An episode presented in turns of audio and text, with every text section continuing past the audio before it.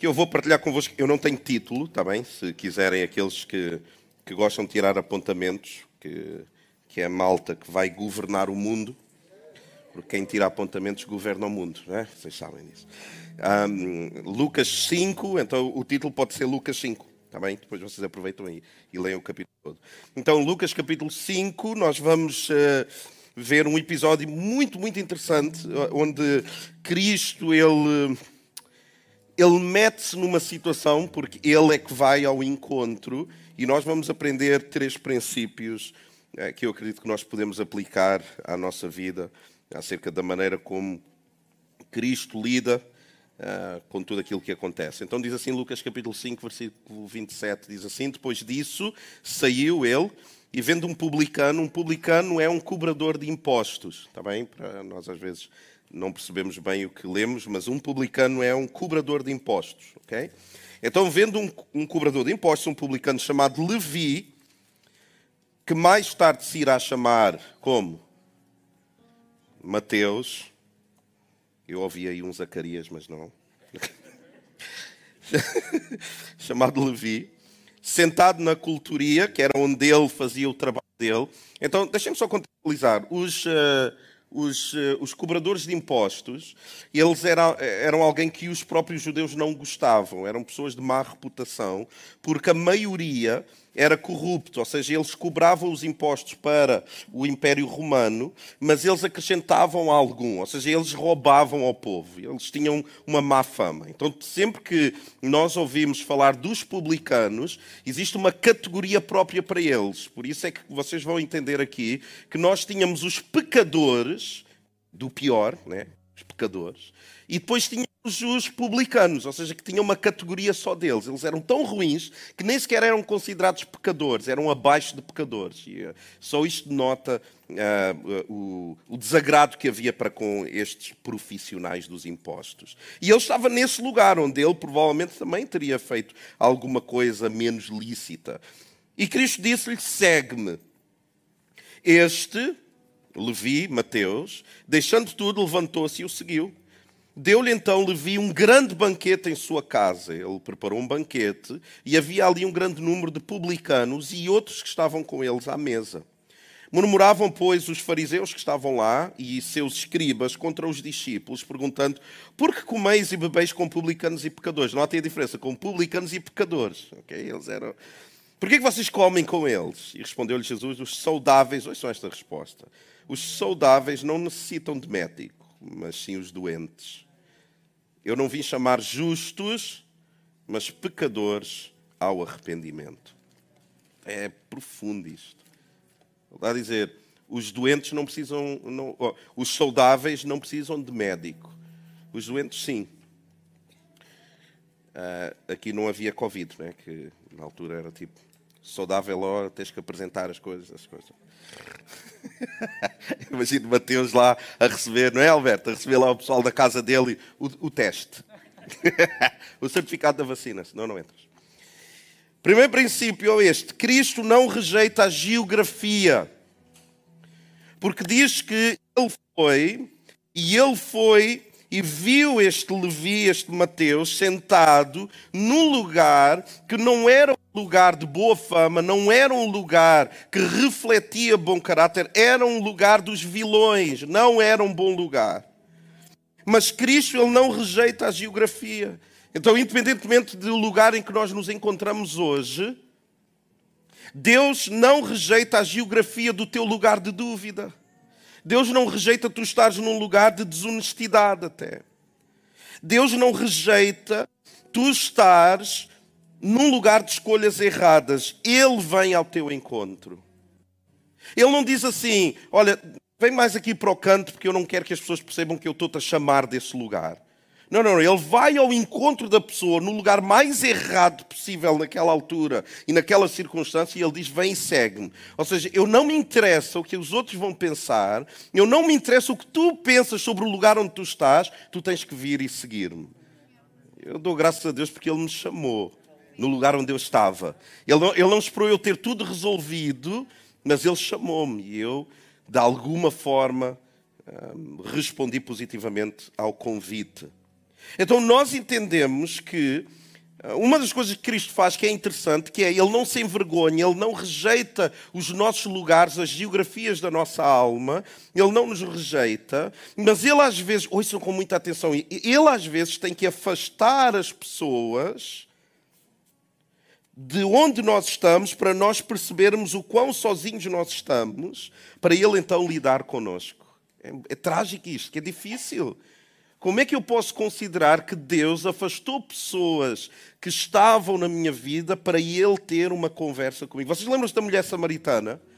Onde ele vai falar com a mulher samaritana e uma das coisas que ele faz rápido é o quê? Ele manda os discípulos irem à cidade comprar comida. Porque ele sabia que se os discípulos estivessem lá e tivessem a observar aquilo, ia ser super estranho. E ele tinha que explicar aos discípulos o que é que ele tinha que estar a fazer, tinha que ultrapassar o preconceito que os discípulos tinham em relação às mulheres. Então o que é que ele faz? Ele afasta as pessoas todas para ele estar só com ela. Há exemplos, de, por exemplo, de, de, de, uma criança que está, que está morta e quando é para ser ressuscitada é mandado toda a gente sair. Então ele entende esta, este mistério da geografia da nossa alma, ele não rejeita onde nós estamos, o nosso coração. Então, por mais rebentado que nós estejamos hoje, ele não nos rejeita. Mas, versículo 28 diz: Este, deixando tudo, levantou-se e o seguiu. Ele não rejeita o lugar da geografia da tua alma, por mais depressivo, por mais esgotada, por mais desgastante que tu estejas. Ele não rejeita isso. Ele não finge que está tudo bem, que é uma coisa que, com os anos, a religião, isto que nós chamamos de igreja, impôs sobre as pessoas, que é: tu tens que pelo menos fingir. Deus não exige isso. Ele não exige que nós finjamos que está tudo bem. Não, nós podemos dizer, como Jó dizem muito bem, a certa altura, eu não tenho paz, eu não consigo, eu não percebo o porquê de estar a acontecer. E Deus não rejeita isso. Mas nós temos que responder, então nós precisamos deixar o lugar onde nós estamos e nós precisamos segui-lo. Por isso é que diz que ele, deixando tudo, levantou-se.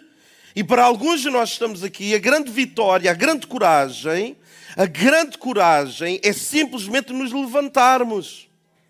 É simplesmente nós estarmos perante as circunstâncias e nós descobrirmos um motivo pelo qual nós nos devemos levantar. E eu não estou a dizer apenas fisicamente levantar da cama. É, emocionalmente, que é eu vou-me levantar contra esta situação, eu, eu vou-me levantar contra mim mesmo, porque senão eu vou morrer nesta situação. A grande coragem de alguns de nós é simplesmente termos a capacidade de nos levantar. Então ele deixou tudo, levantou-se e seguiu. Agora, se alguém perguntasse a Mateus: Olha, tu estás a seguir este homem para quê? Sabe o que é que ele ia responder? Eu não sei. Eu não sei. E para onde? Eu não sei também. E porquê? Eu também não tenho a certeza absoluta. Só que há uma certeza que é: se ele chamou, eu quero responder. Se ele chamou e eu ouvi, eu quero corresponder. Eu não quero ficar, é, não sei se ele, se ele me chamou mesmo. Se ele chamou, eu quero ir. Aonde? Onde for preciso. E fazer o quê? O que for necessário. Mas é por tua causa? Não. É por causa de quem? Dele. Nós vamos abrir uma igreja em Aveiro. Porquê? Porque ele disse. Nós não temos toda a capacidade, nem pouca, nem mais ou menos. Nós não temos financeiramente. Eu gostava, ouçam, eu gostava de ser uma igreja que do tipo, epá, aluguei uma cena em Aveiro, quanto é que é? 1500 euros. Está aqui, meu. Guarda o troco. então, nós não temos a capacidade. Porquê é que nós estamos a ir? Porque ele disse. Como é que nós vamos fazer lá acontecer? Na melhor das nossas capacidades. Eu também não sei. A gente começa um grupo de crescimento, depois junta mais malta e abre uma igreja. Deve ser assim. Eu não sei. E eu vou mudar de casa, vou para um outro sítio. Eu quero abrir lá uma igreja também. Porquê? Porque ele está-me a chamar a fazer isso. Eu quero fazer. Seixal! Imagina Seixal, nós queremos abrir uma igreja no Seixal. Há aqui uma pessoa do Seixal que fez. Uh, quem é? Porquê? Porque ele chamou. e nós queremos fazer o que ele nos diz. Deu-lhe então Levi um grande banquete. Primeiro ponto é: Deus não rejeita a nossa geografia. Então Levi reage e diz que Levi lhe deu um grande banquete em sua casa. E eu não sei que tipo de companhias é que Levi andava. A verdade é que havia ali um grande número de publicanos e outros, que noutros relatos diz que eram pecadores, o tipo a malta mais hardcore, estava lá e outros que estavam com eles à mesa. Ponto número dois: Cristo não rejeita as companhias. Ele dava-se com todos.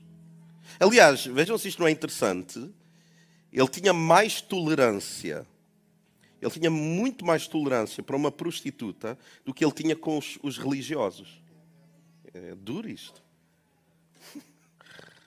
Ele censurava, ele dizia, tu tens que mudar de vida. Ele, nunca confundam que Cristo gostava de estar com os pecadores só porque sim. Não, não. Ele gostava de estar com os pecadores, com toda a gente, para chamá-los ao arrependimento. Isso será o nosso terceiro ponto. Mas a verdade é que ele não rejeita as companhias. Ele não disse assim: quem é que vai estar nesse banquete? Só para eu perceber se é ao meu nível.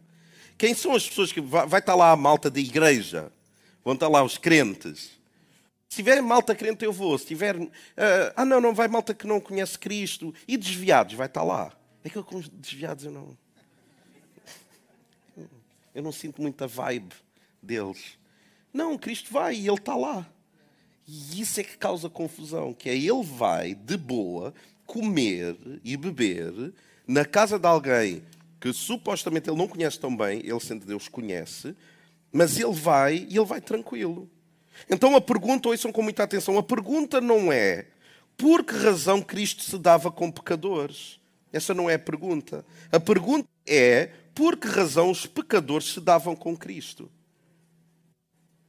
A, profundidade da pergunta não tem relativamente a isto. Mas porquê que ele se dava com pecadores? Não é nós tentarmos entender, mas espera aí. Porquê que os pecadores gostavam de estar com ele? Porquê? Porquê que tudo o que era ralé, considerado ralé na, na sociedade, gostava de estar com Cristo? Porquê?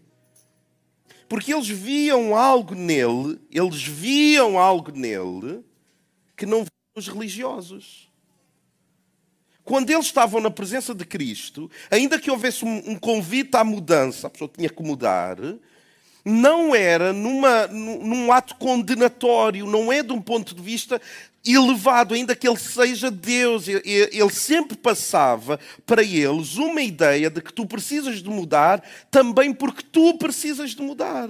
Não é apenas porque eu sou Deus, não é porque tu precisas de mudar alguma coisa. Então havia uma, uma empatia dos pecadores para com Cristo. E até os discípulos queriam domesticar isso em Cristo. Isso é muito interessante. Os próprios discípulos pensavam assim em relação a Cristo. Pá, ok, que ele é, pá, é o Messias e tal, ele é o Cristo, mas ele tem que maneirar estes relacionamentos. Ele tem que ter um comportamento mais, mais tipo, é pá, mais de mestre, mais à crente. Então o que é que os discípulos faziam? Se as crianças vinham ter com ele e eles pensavam, nenhum rabi que se preze vai fazer caretas para fazer uma criança rir. Não, porque os, os cristãos são gente séria. A gente não ri. E se ri, ri com delicadeza.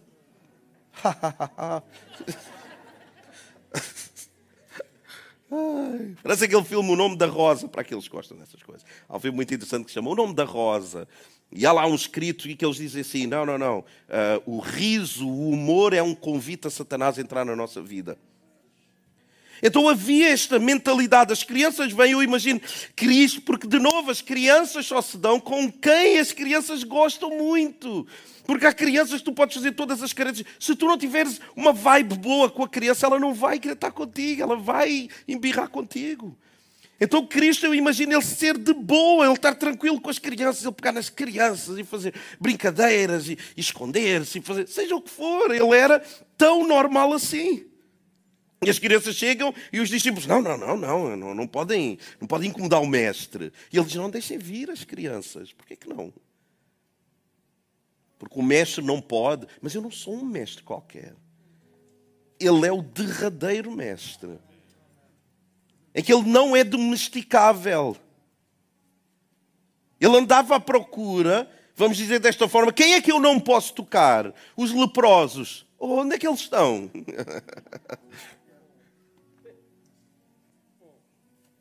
onde é que estão os divorciados? A igreja. Onde é que aqueles que traíram, que foram traídos, que têm o coração rasgado, que foram humilhados, que estão desempregados. Onde é, onde é que eles estão? É porque é com eles que eu quero estar. Eu quero tocar na vida deles. Não, mas eles são os intocáveis hoje em dia. Eles são os intocáveis. Não, mas eu faço questão de estar com eles. As mulheres, não, não, as, as mulheres, não, não. O que é aquele que está a dizer, Cristo, filho de Davi, tem misericórdia de mim, que as pessoas diziam, olha, cala-te, cala-te. Cristo disse, não, não, não, não, não, não é cala-te, manda vir ele. Ele está a perturbar, muito bem, é mesmo ele que eu quero falar. Então ele não rejeita, ele não rejeita as companhias. Sempre que tentavam blindar de forma religiosa, Cristo saltava fora. Sempre que ele se tornava aparentemente previsível, ele fazia alguma coisa louco. Como cuspir no chão e fazer lama. Ah, vocês acham que os milagres são todos iguais? Agora parei. É. Qual é o, o, o, o, primeiro milagre de Cristo? Transformar água em vinho, logo para a festa não cair. O grande milagre de Cristo, primeiro, é não deixar uma festa acabar. E as festas de casamento naqueles, naqueles dias eram três, quatro dias. Então ele está a dizer: não, já acabou o vinho, como assim? Eu quero que o pessoal fique alegre. Porque o vinho é sinónimo de alegria, biblicamente. Então, este é o Cristo bíblico, não é o Cristo que foi vendido, que é um Cristo mal-humorado, rígido, de apontar o dedo, sempre chateado com alguma coisa, quase que frustrado para com a humanidade. Não é esse o Cristo das Escrituras. O Cristo das Escrituras é alguém que não rejeita a companhia, mas convida as pessoas a uma mudança e uma mudança profunda. Versículo 30. Murmuravam, pois, os fariseus e os escribas contra os discípulos, perguntando por que comeis e bebeis com publicanos e pecadores. Então, isto é a tentativa da religião de aprisionar Cristo nas suas tradições e prisões comportamentais. Eles, eles não querem que Cristo saia deste molde. Alguém estava-me a perguntar um destes dias, numa conversa que eu estava a dizer, porquê é que vocês, a CCLX, e eu até fiquei um bocado triste com, com a pergunta, eles diziam, porquê é que vocês, a CCLX, no início, nos vossos três, quatro primeiros anos, porquê vocês eram tão criticados? E eu pensei, não sei, talvez porque nós saíamos um pouco daquilo que era estas tradições e estas prisões comportamentais. Porque a gente não estava muito preocupado com o que as pessoas pensavam, a gente fugia muito disso aí. E qual foi a minha tristeza? Porque a pessoa disse que foram só nos três anos iniciais. E eu, eu será que eu digo à pessoa? Oh.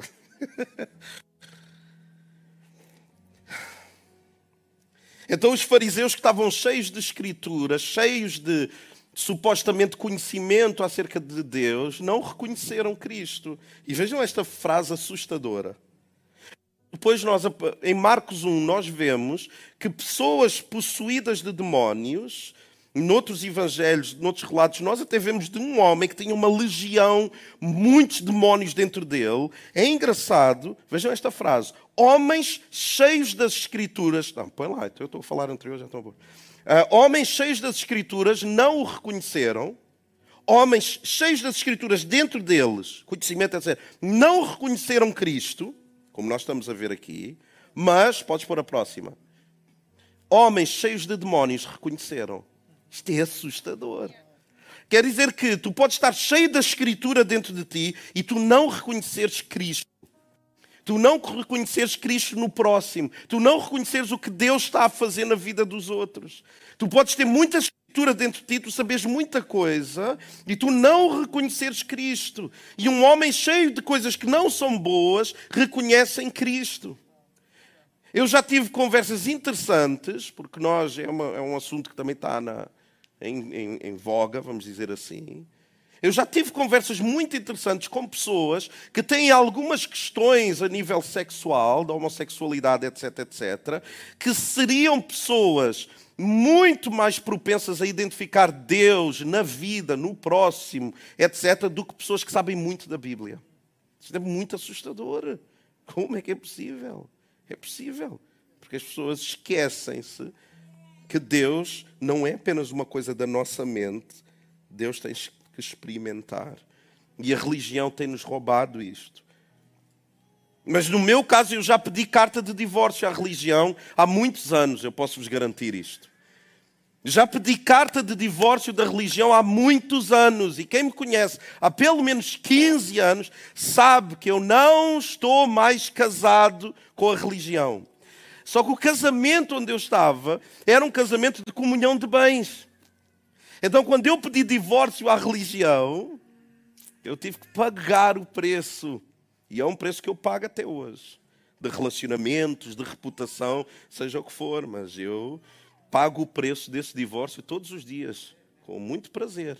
Eu não quero voltar a ser uma pessoa religiosa ou a ser uma pessoa cheia de, da Escritura ou do conhecimento de Deus, mas pobre em identificar Deus nos outros também. Então ele respondeu, e eu vou para o meu último ponto. Respondeu-lhe Jesus: Os saudáveis não necessitam de médico, mas os doentes sim.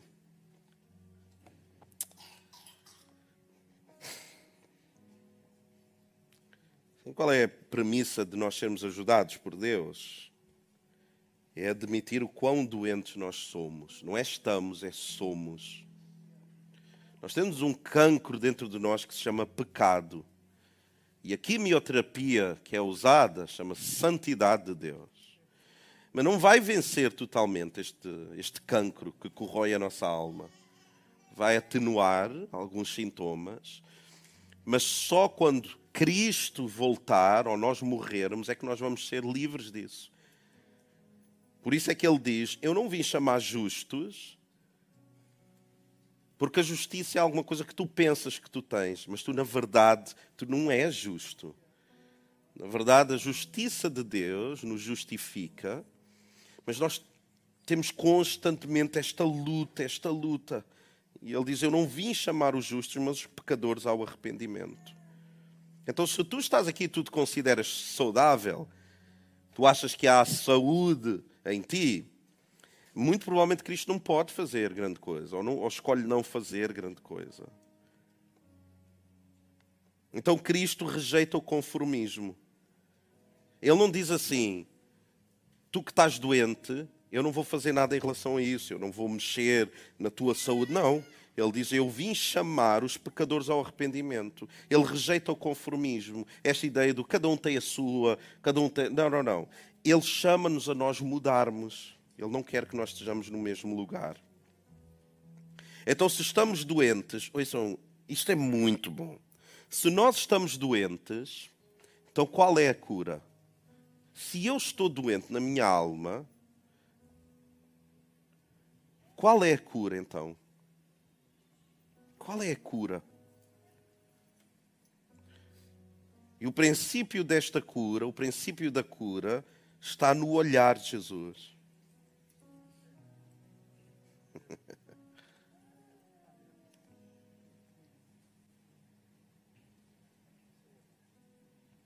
Os religiosos querem que tu saibas o que eles sabem. Os religiosos vão te doutrinar, vão te discipular para que tu saibas o que eles sabem. Para que tu repitas o que eles te dizem para repetir. Para que tu te comportes de um determinado modo. Tu imites algumas coisas, alguns comportamentos, algumas noções. Isso é o que os religiosos querem. Os religiosos querem que tu saibas o que eles sabem. Cristo quer que tu vejas o que ele vê. Ele quer que tu aprendas a ver, não o que tu vês, não o que os outros veem, aquilo que ele vê. Então nós entendemos isto desta forma maravilhosa, que é este relato disto que aconteceu com Mateus é descrito em três evangelhos. Este que nós estamos a ler, Lucas, mas também Mateus e Marcos. E cada um tem uma perspectiva diferente sobre Mateus. Querem ler comigo? Marcos diz assim: Quando ia passando, Cristo viu a Levi, filho de Alfeu, sentado, ou seja, Marcos identifica este homem, Levi, este Mateus, não como o cobrador de impostos, mas como o quê? O filho de Alfeu. Que muito provavelmente Alfeu também poderia ser um cobrador de impostos, porque eles aprendiam as profissões dos seus pais. Então Marcos vê em Mateus o filho de Alfeu, não o cobrador de impostos, nada, ele vê ele como o filho. Então Marcos olha para Mateus a partir da sua família. A perspectiva é: tu vales aquilo que a tua família vale. Tu és quem a tua família diz que tu és. A tua identidade vem anexada à tua família. É o que Marcos está a explicar isso. Mas nós vamos a, Lucas e nós percebemos que Lucas vê Mateus de outra forma. Depois disso saiu e viu, vendo um publicano chamado Levi. Então Lucas olha para este episódio e olha para Mateus a partir da sua profissão. Então Marcos olha para Mateus a partir de uma perspectiva familiar, nem sequer no meio à sua profissão. Lucas fala da sua profissão. E como é que será a perspectiva do próprio Mateus? Qual é a perspectiva que Mateus tem de que quando Cristo o chamou, o que é que ele entende que Cristo viu nele próprio? Será que Cristo viu nele o filho de Alfeu? Será que ele nomeou uh, ele como sendo um publicano? E nós vemos, e este texto é incrível, é, é tão subtil, mas vejam isto. Mateus 9, é ele próprio a dizer, partindo Jesus dali, viu sentado na coletoria um homem chamado Mateus. que interessa à família? O que, que interessa à profissão?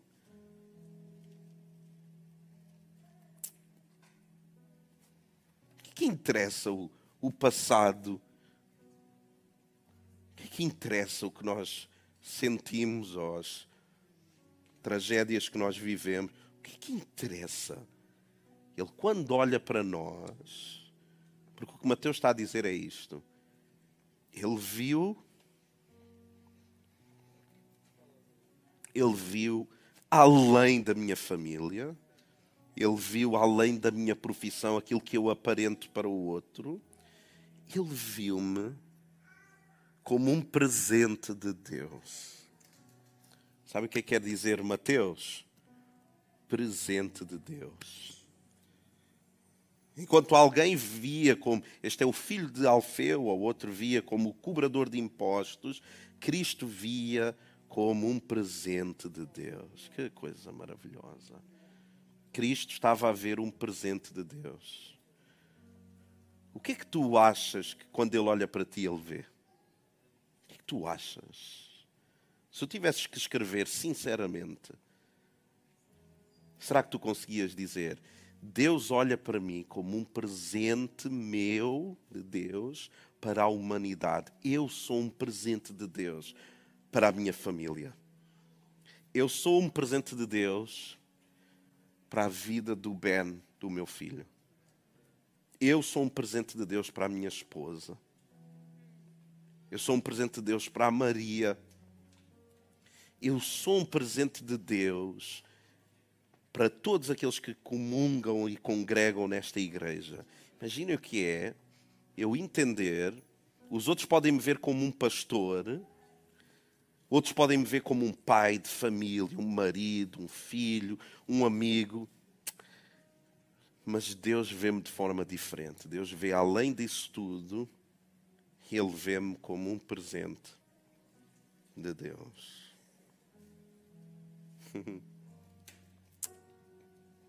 Como é que tu pensas que Ele te vê? E eu posso vos garantir isto com toda a minha convicção: existe alguns de nós que precisamos calibrar. E por isso é que nós lutamos nos casamentos, com os filhos, no trabalho, connosco próprios, porque nós esquecemos-nos de que o olhar dele é o que faz toda a diferença.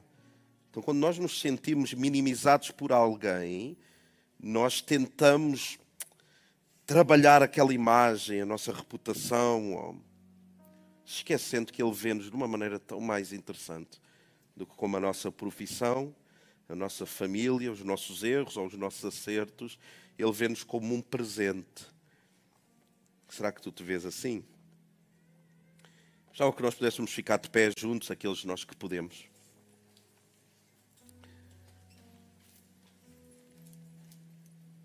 Enquanto o grupo Louvor se prepara, nós vamos cantar uma música. Eu gostava que tu pudesses entregar realmente o teu coração em termos de, desta música, de dizer: Senhor, os meus pensamentos, eu sei que são tão limitados. Eu quero, eu quero ver-te como uma esperança que se encontra comigo todas as manhãs. Lembra-me o teu olhar. Eu, ao longo do caminho eu tenho-me esquecido do teu olhar sobre mim, sobre a minha vida. Que tu me vês além dos meus erros ou os meus acertos. Quem eu sou para os outros, lembra-me quem eu sou para ti. Para que eu te possa seguir com convicção, com mais convicção. E a letra da música que nós vamos cantar fala disso mesmo. Vejam só esta frase tão bonita. É que diz: Eu vejo a esperança em encontrar-me todas as manhãs. E o sol da justiça, que é Cristo, a dissipar toda a escuridão. E lá mais para a frente diz que ele me capturou. Expressão boa. Como se ele, ele, não, ele não me deixou ir. Quando eu estava beira do precipício.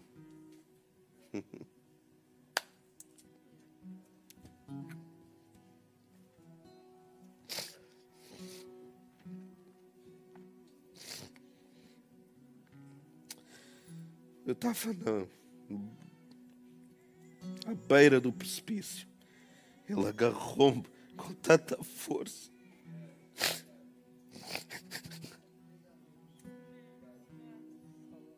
que o sol da justiça verdadeiramente dissipou tanta, não é alguma, tanta escuridão que existe à minha volta e que existe em mim também.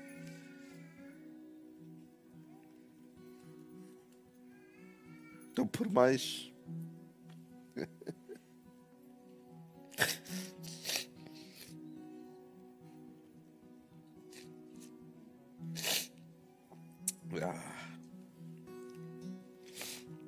Por mais que nós resistamos também, Ele sempre nos traz de volta para casa.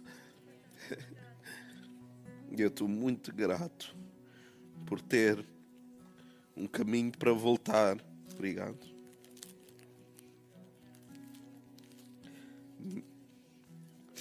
Mesmo no meio de tanto cansaço, às vezes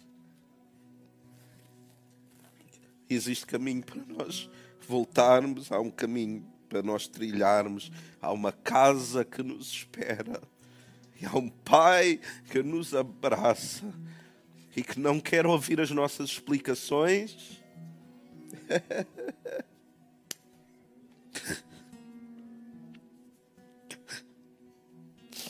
não quer ouvir as nossas justificações, as nossas razões, os nossos argumentos. Ele quer fazer festa só. Então nós vamos devolver o favor. E enquanto nós cantamos, nós vamos fazer festa a Ele.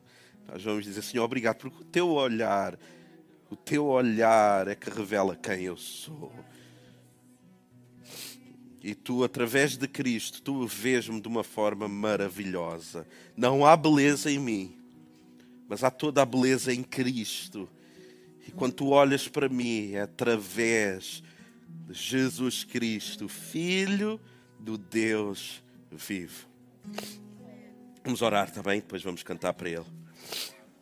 Senhor, obrigado pelo teu olhar. Obrigado porque tu chamares Mateus, até na chamada tem tanta riqueza, tem tanto sumo. Tu estavas a chamar Mateus de volta a uma casa que ele nem sequer sabia que tinha se ausentado.